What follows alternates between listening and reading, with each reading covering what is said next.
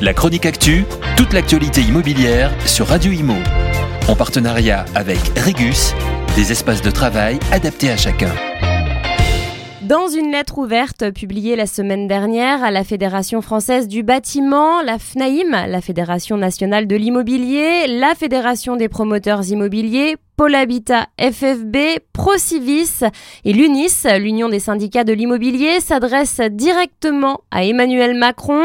Deux puissantes mesures d'urgence sont demandées dans cette lettre afin de faire face à la grave crise du logement qui s'installe durablement dans notre pays. Pénurie de logement, incapacité d'emprunter pour de trop nombreux Français, construction dans le rouge, destruction d'emplois, marché de la location surtendu, nombre de personnes mal logées qui augmente, l'inquiétude ne cesse de grandir pour tous les professionnels du secteur et le report de la restitution du CNR logement suscite une terrible incompréhension.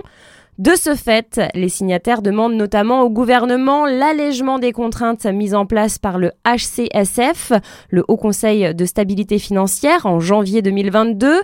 Ils demandent également le rétablissement du PTZ, le prêt à taux zéro, avec une quotité de 40% sur l'ensemble du territoire, assorti d'un élargissement de la cible éligible et d'une révision des plafonds d'opération afin de tenir compte de la hausse des prix. Les signataires estiment aussi nécessaire de remettre en le dispositif Pinel dans sa version 2022, dans l'attente d'un travail collégial sur le statut du bailleur privé. Face à l'urgence de la situation, la réponse du gouvernement avec des actions concrètes doit être immédiate. La chronique actu, toute l'actualité immobilière sur Radio Imo. En partenariat avec Regus, des espaces de travail adaptés à chacun.